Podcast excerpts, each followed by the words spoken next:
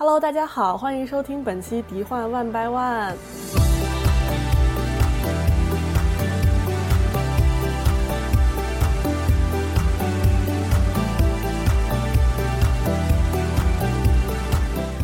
今天呢，到场的两位是我和我们老大 Teddy，只有我们两位。我是树叶，对，大家好，我是 Teddy。大家都知道，马上三月二十七号就是奥斯卡的颁奖典礼了，所以我们今天来聊一聊奥斯卡这个话题。因为就是去年，尤其是去年下半年，国内院线能看的嗯片子越来越少了，原因既包括疫情原因，还有就是引进的一些因素嘛，所以我们就更多的把目光转向了国外。呃，有很多电影呢，在这一年间在流媒体上线了，也就更方便大家嗯直接的在网上面去看。所以，我们今天就想借奥斯卡的契机，以我们业余影迷的身份，聊一聊过去的这一年间比较受关注的电影。嗯，本来我们今天是有一位专业的影迷要来加入我们的讨论的啊，就是之前跟我们一起聊过，呃，真人版花木兰的 Lila，，他因为他就是学这个，他很专业，但是有他因为时间的原因没有办法如期的来录这期节目了，但是 The show must go on。所以，我跟树叶两个人，我们就一定要把这期节目录出来。但是，就缺少了那些深度，所以我们的角度就变成了业余影迷。这一届奥斯卡应该看点什么？嗯，就专业不起来了。对对，就是他比较有这方面的那个见解和一些就是比较呃。比较有深度的见解吧，我就是文化盆地，我们组的文化盆地，我就是只能就是非常非常业余的看，我就喜欢看那些就是什么爆米花片、什么爆炸、什么特效那些东西啊。对，只能讲讲这些。我们现在录的时候呢，是就是距离颁奖典礼还有整整一周，所以在节目里面不负责任的预测一下拿奖作品，嗯，说说这次奥斯卡有什么看的。呃，先从我们最熟悉的这个动画电影开始说吧。这次提名呢是有两部迪士尼的作品，一个是《魔法满屋》，一个是《寻龙传说》，还有一个皮克斯的《夏日有晴天》，还有一部二 D 动画《逃亡》和这个索尼的《智能大反攻》。嗯，迪士尼旗下的这三部电影，咱们之前其实都聊过了，所以今天我们就来。主要说一说之前没聊过的两部，嗯，一个是这个二 D 的动画电影《逃亡》，它是一个挺特别的电影啊，它同时提名了最佳动画长片、最佳纪录长片，还有一个是最佳国际影片，这三个奖，就这三个奖一般你放在一块儿，感觉这个组合非常奇怪，对吧？一个动画片儿，它同时又是一个纪录片儿，啊，然后当然它还是一个外语片儿，对，它讲述的其实是一个。在阿富汗长大的男孩，在这个当时苏联不是占领阿富汗嘛？苏联撤军了之后，阿富汗经历了一个政权更迭的动荡时期，然后他也是历经这个千难万险，逃离到了呃国外，最后到了丹麦来生活，这样这么一个故事。嗯，我觉得这个片子。就是总体上来说是形式大于内容，就是你一看这片子，你就会明显的感觉到是一种很独特的风格，对吧？嗯。然后呢，网上对于这个片子的分类是叫 docudrama，文献纪录片。我能够理解他为什么呃要用动画的形式来呈现这个故事，因为片中里面有很多的内容其实都是根据这个男主人公的。回忆和口述来重现的，他肯定是没有办法把这些东西用镜头来记录下来。嗯，所以用动画这种方式其实是最适合的，就是他一边讲着故事，一边配着一些动画形式的这种场景的再现啊。然后，如果要是说他真的能拍成真人版的电影的话啊，我相信他应该会更加的，就是激烈一点，更加扣人心弦一点，而且。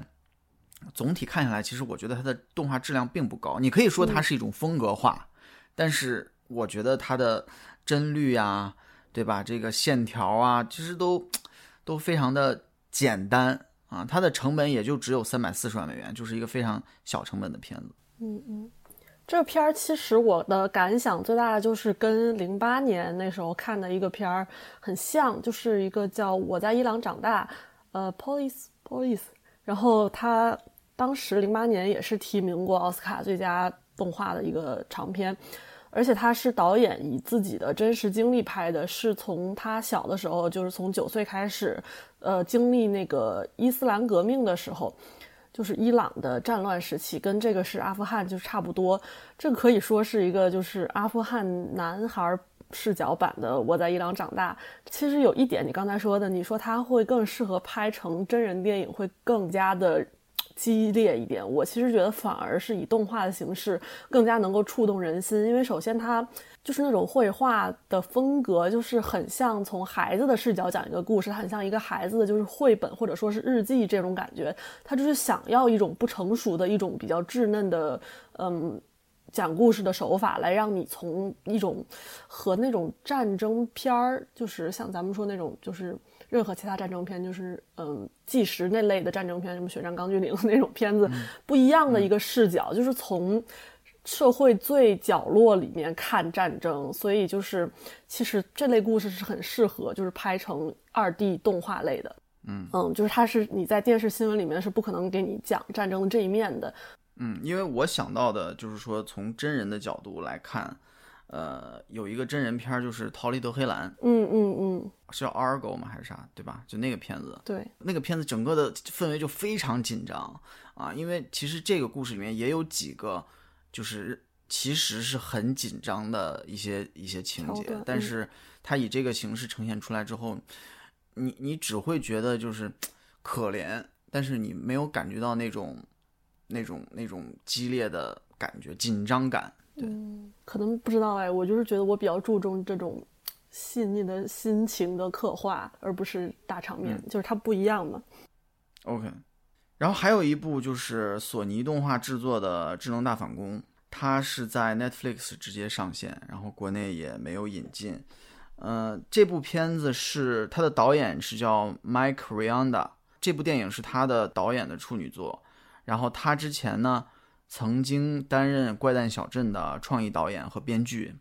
就因为他是《怪诞小镇》出来的人，所以我本来对这部电影的期待非常高。我特别希望他能够继承《怪诞小镇》里面的那些想象力呀、那些脑洞啊之类的。但是可能就是因为期待过高，我看完之后我觉得 差点意思。嗯，毕竟拍电影和嗯。我想说，毕竟拍电影和拍电视动画是完全不同的两种叙事的模式。是是，其实你看的过程中，你就会觉得他好像还是在用电视动画的那种思维在讲述这个故事啊。首先，我先说他的角色吧，我觉得他这个里面的角色都缺乏一种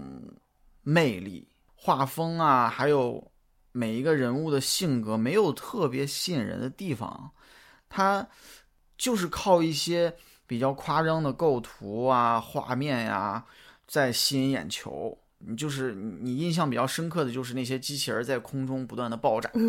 这种画面。因为我看那个烂番茄上面对这部动画的共识就是叫 eye catching and energetic，就是吸引眼球，然后充满能量。嗯，就这个这个我是同意的啊。但是呢，我看完之后我并不过瘾，很多的。爆炸的这种场面，就是你你反复看爆炸，你会疲劳的，对吧？而且它这个创意本身，我觉得也没什么新意，就是，呃，机器人或者说人工智能，这个把整个世界都给占领了，对吧？把人类推翻了，就 设定也比较老套。对，然后就感觉有很多。是啊，然后去年不是还有一部，呃，福斯的动画电影叫《天赐灵机》嘛？Wrong's gone wrong。哦哦哦！啊，它也是讲就是人类跟机器人之间的关系的故事，就那个故事的逻辑跟叙事就显得更能说得通一点，也更完整一点。它是有那种起承转合的。就是这一部《智能大反攻》，基本上你看了开头，你立马就能够不光是说能够预测到故事的结尾，你甚至能够预测到故事的走向。就是你完全它没有给你任何惊喜的空间。所以就这个，我觉得，呃，还不如《天赐灵机》。那你要说他讽刺这个，用这种荒诞的设定去讽刺已经没有没救的人类，对吧？这也是最近的一个一个经常出现的主题。那我觉得还不如去看那个《Don't Look Up》，我觉得那个电影讲的讲的更有意思。是的，我只能说这部电影它的氛围很好，充满正能量就是 不管是从拯救人类这个角度，还是说从拯救自己的家庭、自己跟父母的关系、自己的生活这个角度，都是一个充满正能量的片子啊。然后你看到片尾的时候，他那个制作人员名单也都是用他们这些呃，就幕后人员自己真实的照片嘛，你就觉得他们以一种很真诚的态度去讲这个故事。但是我没有被打动。我觉得这个可能主要目标群体还是带孩子的家长吧，他毕竟就是讲了一个家庭的故事，然后他也希望是你合家欢去看这部片子，嗯，可能目标年龄比较小，他也不是说想要讲一个特别深刻的道理或者怎么样的，而且就是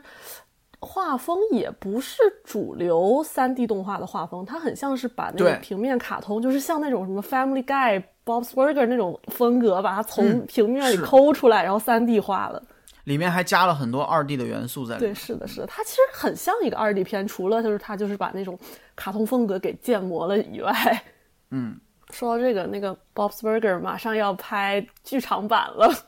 我还挺期待的。那行吧，这两部电影说完之后，综合来看一下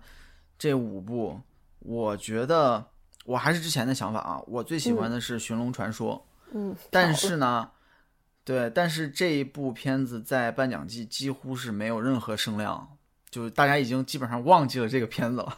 所以我就不抱希望了。嗯，你你呢？我其实从我个人的话，最喜欢的也是这一部。我不知道是因为它隔太久了，还是怎么样，就是我觉得他们没有把宣传力度放在这一部上面吧。嗯，肯定是有这个原因。对我们之前专门聊这个电影的那期，我就夸了蛮多的，包括就是它一些反常的。剧情套路，还有就是，哎，我觉得其实都挺到位的。他的故事也好，然后，嗯，画面也好，就是，嗯，我觉得挺挺合格的。而且我去年真正喜欢的动画电影，嗯，好多连提名都没进，所以今年提名就我也不知道咋回事。所以就是，我觉得奖就是花落那个魔法满屋了吧。那你去年最喜欢的是哪一部动画电影？嗯，我挺喜欢那个。许愿神龙我就挺喜欢的，还有很多就是二 D 片儿什么的。嗯，鬼灭之刃剧场版算不算？嗨，好吧。但是说实话啊，虽然喜欢归喜欢，你要让我预测谁来最后拿这个奖，我是觉得可能智能大反攻的赢面会大一些。他现在已经拿了安妮奖。还有评论家选择奖的最佳动画电影，嗯，当然《魔法满屋》它也自也拿了几个奖啊，金球奖和 BAFTA 就是英国电影学院奖。但是这两个奖在美国来讲，我觉得参考意义都不大，对吧？因为金球奖现在已经都感觉办不下去了，对。然后 BAFTA 又是一个英国的奖，所以我觉得，嗯，它的胜率可能没有智能大反攻高。但是《魔法满屋》。他还提名了最佳配乐和最佳原创歌曲。对他，如果要是最佳原创歌曲能够拿到这个奖的话，就是那个《Those Are Gittles》啊，两只毛毛虫这首歌，如果他能获奖的话，那么他的作曲 Lin Manuel Miranda 就能够拿下 EGOT 大满贯，就是艾美奖、格莱美奖、奥斯卡奖和托尼奖，就这四个奖他。都拿，这是在这个美国的等于这个文艺圈、文艺界最高的一个荣誉了吧？嗯，我们拭目以待。我跟你讲，你你刚刚说的这些，就是什么安妮奖、金球奖，其实这是有套路的。就是我多年观察这个奥斯卡动画长片的这个颁奖以来，我跟你说，安妮奖就是没就是给那些得不了奥斯卡的一个安慰。一般拿了安妮的。就不会拿最佳长片了，而且就是就是每年的这个最佳动画的这个提名都是非常标准的配置。首先就是迪士尼和皮克斯的三 D 大片是肯定会上的，然后要加一部就是二线公司，就不是迪和皮的，就像什么那个梦工厂啊或者索尼啊、照明这类的的三 D 大片，再加一部就是充数的二 D 或者小众那个就是外国片，就是我们刚刚说的那个呃逃亡。这些提名位就是一定要有的，拿不拿奖大家就都知道，因为就是没有拿过，而且尤其是小众二 D 片，它年年都是陪跑。而且我还特意去看了一下，我怕我说的不够严谨，我特意去看了一下上一次哪一部二 D 电影在奥斯卡拿了最佳动画是二零零三年，那个时候是《千与千寻》拿的，也就是离现在是已经是二十年以前，而且那个时候只提名三部，跟现在完全是不可同日而语。所以我就是感觉根据以往的套路啊，这次。我觉得就是百分之八十 是魔法满屋。好吧，嗯，说完了，嗯，最佳动画长片的提名，我们也顺带说一下，就是这个最大的奖，就是最佳影片的提名，一共有十部。嗯，这十部分别是《贝尔法斯特》《监听女孩》《千万别抬头》《驾驶我的车》《沙丘》《国王理查德》《甘草披萨》《玉面情魔》《犬山记》和《西区故事》。呃，看了一下，好像只有《沙丘》是引进了国内院线的啊，其他的都是只能在网上看了。这十部里面，我反正都看了啊，呃，有的是之前看的，有的有几部是。为了录咱们这播客，我赶紧赶着把它都看完了啊！其中最喜欢的还是《监听女孩》这一部，是我很早就看了，Apple TV Plus 刚上线的时候我就看了这一部。我可以说是，呃，看完之后久久不能平静，然后我又又去重温了一遍。我相信我以后仍然会重温这部电影。嗯啊，首先说一下这个片子讲的是什么。它英文名叫 Coda，就是 Child of Deaf Adults，就是说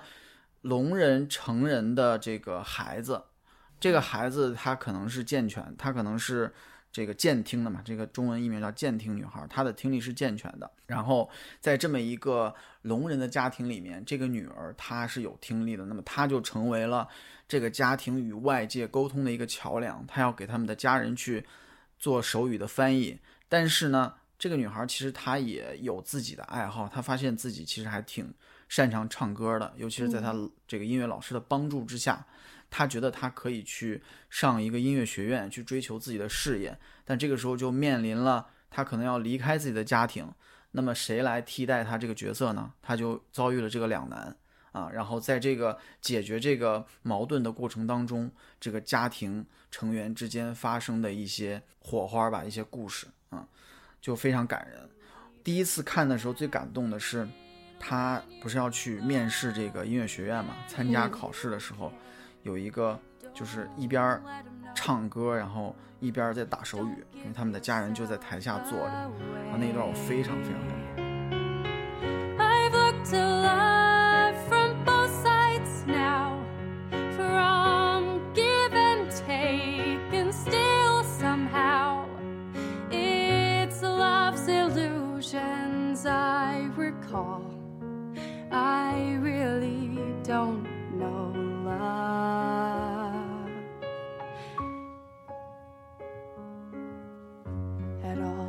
这个片段，他对这个主演叫 Emilia Jones，他的要求非常高。他一边要唱，一边要打手语。然后呢，里面大部分的歌曲都是现场录音的，你就会发现他唱的还真的很不错。嗯啊，然后他又不能表现出那种很熟练的表演感，因为等于他这个剧情里面他是临时起意，家人也是临时进了这个考场，所以他看见了家人来了，他才临时想要打这个手语。要要给人一种临场感，然后我看了一些这个关于这个电影的专访，他自己说是拍这场戏之前一天才学了这段歌的手语，然后最后正片使用的这一段是他唯一一次把整个手语打对的这一次，所以就给你一种很真诚的感觉。呃，还有就是他这个电影里面还有一段就是。呃，他跟同学们合唱团的同学们一起在台上表演啊，然后呢，他跟另外一个男生有一段这个二重唱，所有的这个底下的观众啊，听的都非常的感动。突然，这个开始静音了，就是你完全听不到任何声音。他是以呃一个他家人坐在台下的视角去观看这场演出，就其他周围的所有的观众都很沉浸，但是他的哥哥、他的父母完全听不懂。在唱什么？他只能看到别人的反应。就这一段，我也很印象很深刻。但是，说实话，这是就是当你开始看一个有关聋人的故事的时候，你是可以预期到会有这么一段一个片段的。就是不管是别人在说还是在唱，然后他们是听不到的。所以我第二次看的时候呢，就没有特别注意这个片段，而是注意到了在这一场戏结束之后，他们一家人一块儿回家。他爸把这个这个 Ruby 就是这个女主嗯叫住，说他特别想知道当时在台上唱的是什么。让 Ruby 单独给他唱一遍，然后呢，他去摸着自己女儿的喉咙、呃脖子去感受。And when I lose my will, you'll be there to push me up the hill. There's no, no looking back for us. We got love, sure enough, that's enough. 啊，这一段直直接就让我就是眼眶都红了那种感觉。那这一家人，他的爸爸妈妈、哥哥，他都是聋人角色嘛，他也是由真正的聋人演员扮演的。嗯我觉得就是所有的表演都特别棒。他们的这个电影是得了那个 SAG Awards，就是演员工会奖的最佳群戏，这个就是演员工会奖的，等于算是最高荣誉了。呃，扮演妈妈的这个演员叫 Marty Matlin，她其实很早就是奥斯卡影后了，可能得有二三十年前了吧，就拿了奥斯卡。哇哦，然后扮演爸爸的这个叫 Troy Cotter，他这次还提名了最佳男配，就奥斯卡最佳男配。我是觉得他的赢面比较大，因为他已经拿了好几个奖啊，最佳男配，我我估计应该会比较稳。然后女主 Emilia 这个电影是她的第一次拍电影，她的第一部电影，美国口音、唱歌、手语，她都不是专业的，她都是基本上都是为这部电影学的。拍之前训练了九个月，所以我觉得他们的这帮演员也非常棒。但是我是觉得他应该不会拿最佳影片，虽然我非常非常喜欢，但是我觉得他不会拿，因为首先它是一部改编的作品，它是翻拍的，翻拍自之前法国的一个，呃，大概十几年前的一个电影叫《贝利叶一家》，我也去看了这个电影，这个电影其实还在国内应该还挺有名的，二零一四年的，嗯，啊，那对，那就不到十年。这个你就可以看出，他这个监听女孩的这个故事啊，跟贝利叶一家整个的剧本的结构，包括很多的细节上，都是延续了原版电影的那个样子。但是在角色的塑造还有人物关系上面是有一些明显的强化的，比如说女主跟学校里面的那个男孩的关系，我觉得处理的非常好。他怎么和好的？贝利叶一家里面就感觉很奇怪，嗯但是这个里面处理就非常好。还有就是贝利叶一家里面，他是一个弟弟的角色嘛，然后，呃，在监听女孩里面，他变成了哥哥，这个角色其实也更加丰满了，因为作为贝利叶一家里面那个弟弟，其实他自己不能决定什么，他在这个家里面可能也不能，就是说承担更多的责任，但是在这一部里面，这个哥哥他的角色就更加的复杂，就是他呈现出了他内心很复杂的一面，然后他想在这个家里面去承担更多的角色，但是事实上大家都很依赖这个 Ruby，反而把他的这个价值给给降低了，然后他在这个整个的矛盾冲突当中，他也在为自己的价值做着努力。嗯，我觉得这个角色也处理的非常棒。然后也是从最近几年开始吧，我觉得每一届奥斯卡都会专门分一部分的视线到这个关注少数群体的类型的电影上面。其实往年每年都有一些这类的片子嘛，就要么是残疾人啊、聋哑人啊，或者说是黑人或者是性少数群体这种的，嗯，这几年都比较是热门议题。包括其实之前那个，呃，什么《水形物语》啊，还有那个《生之行》啊，就都是关都是有主角是就是不能听或者是不能说，就是需要靠手语来交流。这个特点一方面就是在电影里面，其实你听台词是非常大的一个。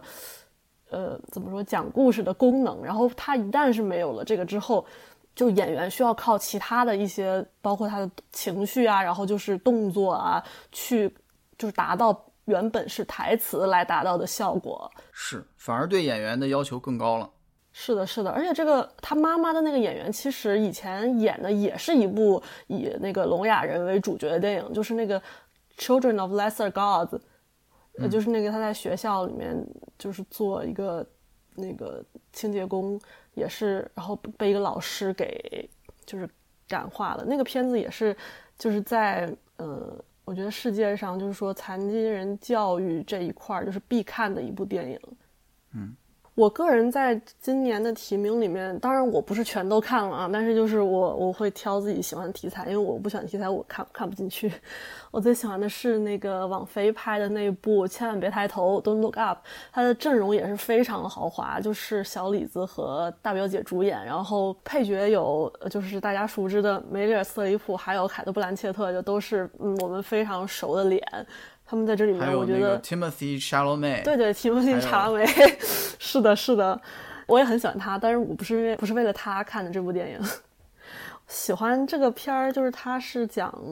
虽然它是一个末世片儿，就是讲世界末日的，但是它比较反常于以前的像什么呃后天或者是二零一二这种美国常见的末世电影的价值观吧，就是。以前它一般是告诉你，就是人类在最极端的情况下，哪怕就是明天世界就要毁灭了，你依然要奋斗到最后一刻，要拯救全人类，要活下去啊，延续人类的生命。包括哎流，包括《流浪地球》都是讲这种就是价值观的，就是给人们一种信念和希望嘛，就是人类是强大而不可战胜的。但是这部片子它反其道而行之，就是直接摆烂给你看。有一种就是黑色幽默在里面。其实我个人是比较支持这一种的，我反而是觉得大家都人类都这么烂了，世界都已经这么烂了，地球都已经就是苟延残喘了，大家干脆一起都别活了，都烂了算了。尤其是到最后，就是你会发现这个片子其中充斥着一种绝望感，是你能够感觉得到的。是当他们两个不断的去试图说服总统、说服那些电视台的媒体人、说服美国全民众，包括全世界，每一次就是不管他们多么努力的说，就是去去那个游说，就是做不到，就没有人相信，或者说是他们相信了，但是他们不愿意接受这个现实。就是非常绝望，你会感受到那种绝望气息。就是说，人类为什么能这么反智？但是现实中，其实我觉得大部分人也是很反智的。包括现在美国都有一个协会去相信地球是平的这个学说，你就会发现，其实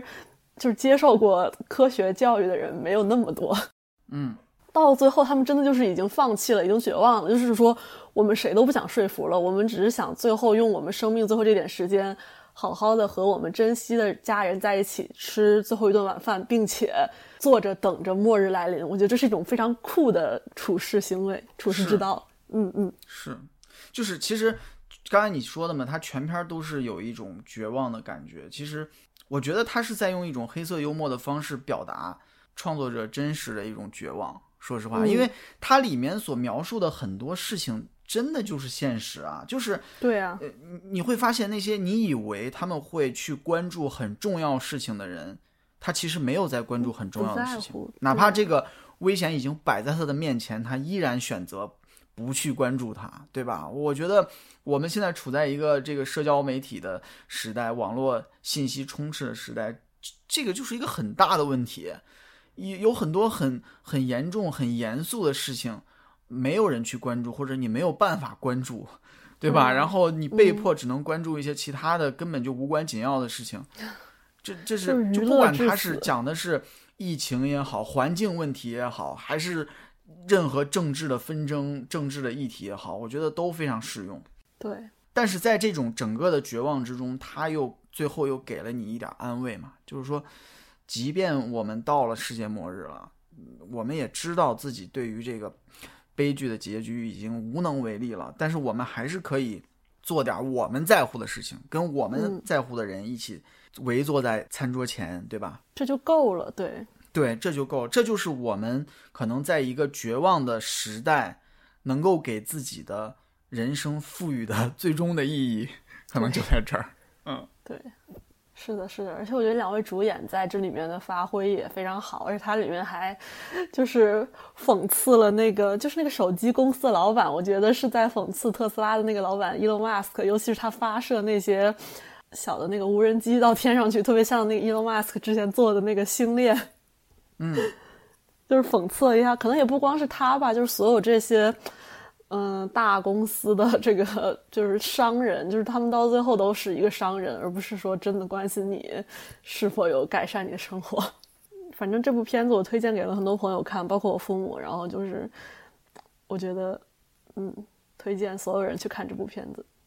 这部片子其实感觉就是评价并不好，就尤其那些评论家的评价并不好。嗯，因为他们正是这部电影讽刺的对象啊，他们当然不会给好的评价了。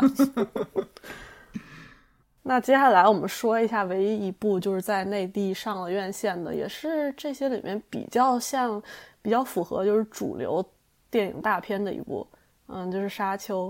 就它背景可能大家多多少少也都知道嘛，就是改编自那个非常著名的一系列科幻小说，就同名科幻小说，而且是那个嗯提莫西·查拉梅和那个蜘蛛侠的女主角怎的呀？对，赞达亚赞达亚主演的。我之前看之前，我其实挺期待他俩的合作的，因为就是我看了很多两个人的采访嘛，我觉得他们两个之间也非常有化学反应，而且就是首先这两个人作为主演我都非常喜欢，他们两个其他电影我也看了很多，但是《沙丘》我看了就是没看懂。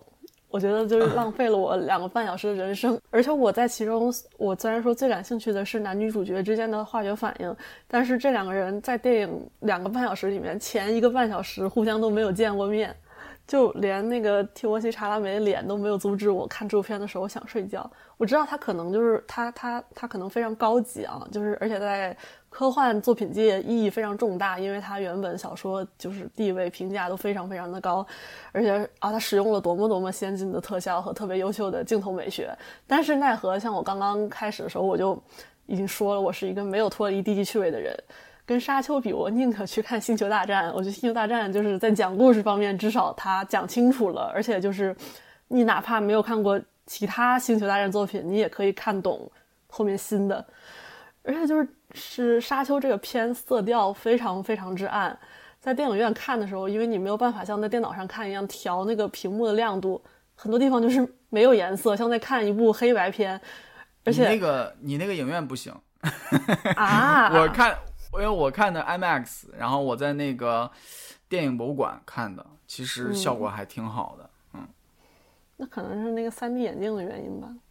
嗯，因为我觉得说实话啊，我看完之后也是觉得能够带给我的值得回味跟思考的东西不多。嗯，可能也是我没看懂吧，可能也是我没文化 导致的。呃，但是我是觉得它的画面，然后构图啊、这些方面肯定是很那肯定是很棒的，对，对吧？啊，而且其实你看，在他这个镜头下的 Zendaya 是很有魅力的。好的好的，我也没看过原著啊，呃，就说他其实这个电影第一部电影的故事在原著里面只占非常非常小的一部分，是嗯大概是第一本的一个开头，唉就这这么一个过程，所以嗯可能绝大部分的故事都还没展开呢，啊、只是给你架构了一个世界观。就是我觉得为什么现在拍电影都是这样呢？就是你没你跟你跟大家说我没有看懂，然后大家会跟你说那是因为你没有看原作，或者是说啊那是因为后面还要拍。就是我觉得电影就是不是不能这样啊，就是你不能是因为这个原因你就把它拍成一个不不能 stand alone 自己说自己讲清楚自己的故事，就是它不能作为一个借口吧。我觉得一部好的片子，哪怕是改编的，它也必须就是让没有看过原作的人，至少在这一部里面能够看清他要讲的是什么故事。包括你刚刚说的画面很好，或者说是那个镜运镜非常优秀，就是。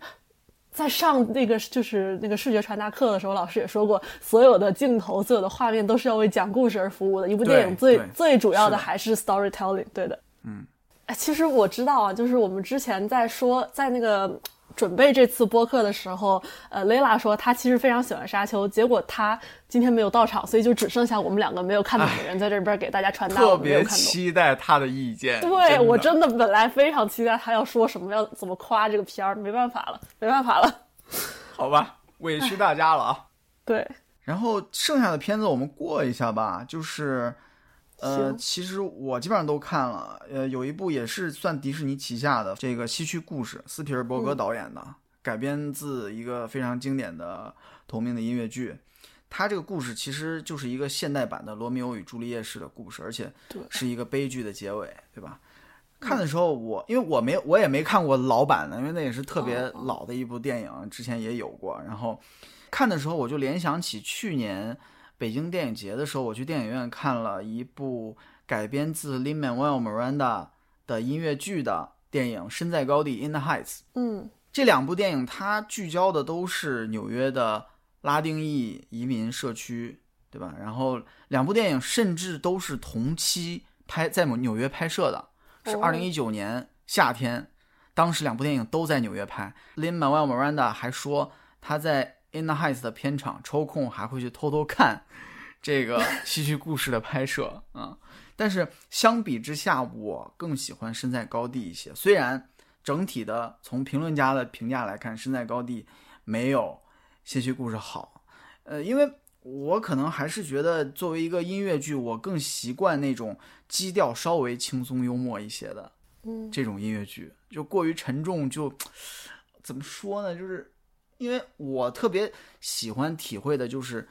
音乐歌舞带来的那种那对种欢快的感觉，对吧？就哪怕里面带有一些 bitter sweet，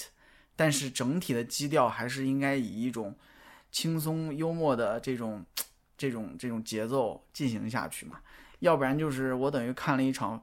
这个哭诉一样的这种歌剧啊，我可能嗯还是嗯级别不够，欣赏不了这种这种 作品。我就是之前疫情还没还没疫情的时候，我在就是剧场看过这个音乐剧本体，所以我对电影就是所有音乐剧改编的电影都我都觉得不如剧本体，因为我本身在剧场也看了很多剧，像是呃。就是《吉屋出租》跟这个也也很类似，也是讲纽约一群年轻人，而且是很底层的年轻人，包括就是什么帮派呀、什么这些，而且是在天寒地冻的那种，嗯，很惨的一个环境下，啊，他也改的电影嘛，但是我觉得就是《吉屋出租》的电影版也也没有舞台版好，包括就是《悲惨世界》的电影版也也没有舞台版好，就是因为他要的就是一个当场的那种演员在当时的那种感染力，包括就是你跟演员的距离其实是很近的那种那种体验是电影很多时候没有办法代替舞台的，所以我对电影版，尤其是我看过现场的片子、看过现场的剧的电影版都，嗯，就不怎么感冒。嗯，至于去年的那个，呃去年前年那个那个音乐剧《猫》的电影版，就大家都说烂，就更不用比了。我刚才说的两个是大家会觉得电影版比剧场版好的，所以拿出来说一说。去年还有一个电影是那个呃，Dear Evan Hansen，就是它是属于音乐剧，就是评价非常高，然后嗯电影是同样的主创吧，呃做出来的电影，然后就会骂得非常惨。对呀、对呀、我觉得有些东西是你在镜头拍了之后会减弱一点点那种临场感和感染力的。嗯嗯、然后这个片儿它，你刚刚说的那个有一个版老的，是一九六一年拍的，然后那个里面的一个不是女主角，她是女二号吧，然后在这次新版里面，为了致敬，还把她请过来演另一个角色，就是同一个演员。哦，是那个老太太吗？对对对对，是她。然后剩下的片子我们大概过一下。呃，国王理查德这个是一个传记片儿，讲的是美国的网球选手威廉姆斯姐妹的父亲训练他们俩成为网球选手的故事。主演是 Will Smith，啊，我觉得 Will Smith 演的还挺好的，他也提名了最佳男主啊，我觉得还是挺有胜算的，因为他把这么一个精明固执又自负的形象塑造的还是很可信的。就是有一点儿意外的，就是我觉得，呃，它应该是一个跟网球非常相关的故事，但是你直到看到最后，你回想起来，你才意识到这部电影其实不是在讲网球，跟网球其实没什么关系，它讲的就是这一家人是如何成功的啊。但是你说他的成功的故事能带给我们什么启发呢？我觉得可能也没有啥，因为就是我们大多数人啊。你通过不懈的努力就能够最终实现这种阶级的跃升啊，从一个黑黑人底层的这么一个家庭，呃，直接跳到了说这个全世界闻名的哈富有的这么一个富足的家庭，我觉得绝对是极少数人才能做到的，除非你运气真的特别特别好。所以，他说到底，它不是一个励志的故事，它是一个成功学的故事，就是看看你会认为就是。你看一下，你会可能会觉得它还挺有意思的啊，但是我觉得就到此为止。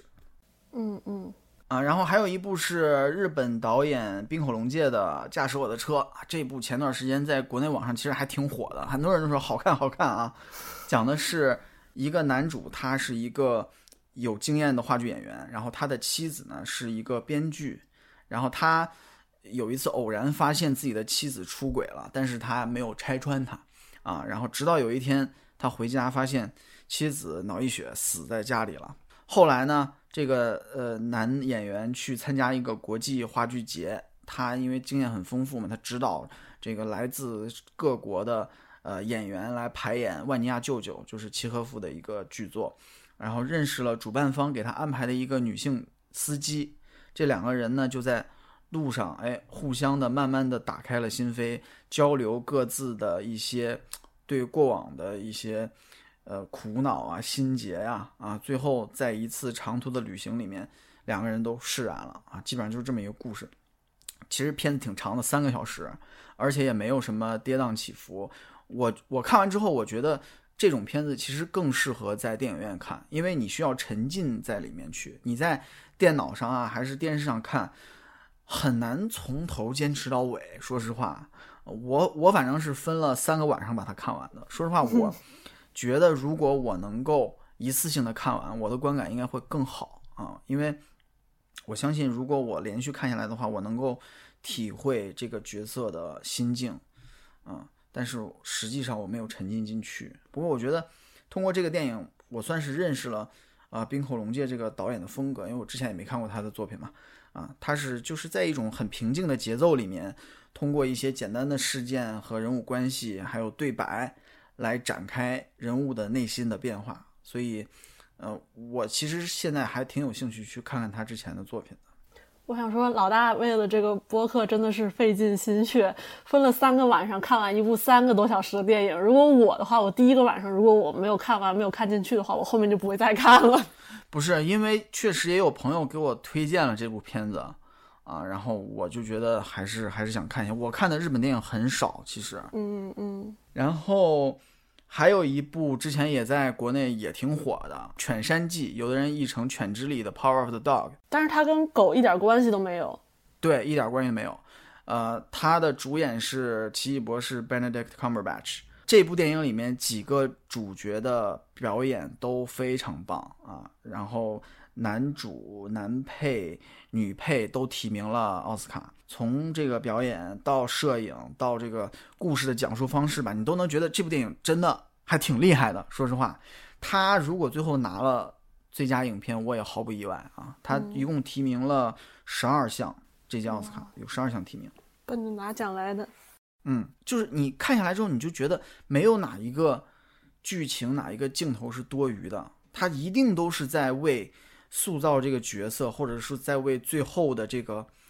谜底的揭开、爆发做铺垫，但是呢，最后这个结局又还挺出人意料的。就你看前面，你不不去多细想的话，你可能想不到最后的这个结局。就是他把最大的这个悬念是藏住了。所以，虽然我觉得，嗯，在这十部片子里面，呃，对我来讲啊，我没有那么太多的感触，但是我能够看出这个。电影是很牛的啊，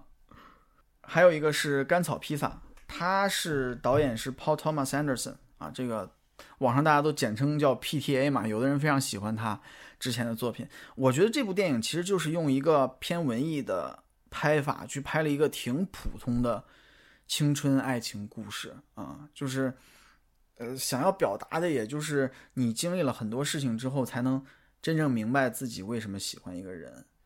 我看的时候，我就想起了之前前段时间看优酷有一个恋综嘛，叫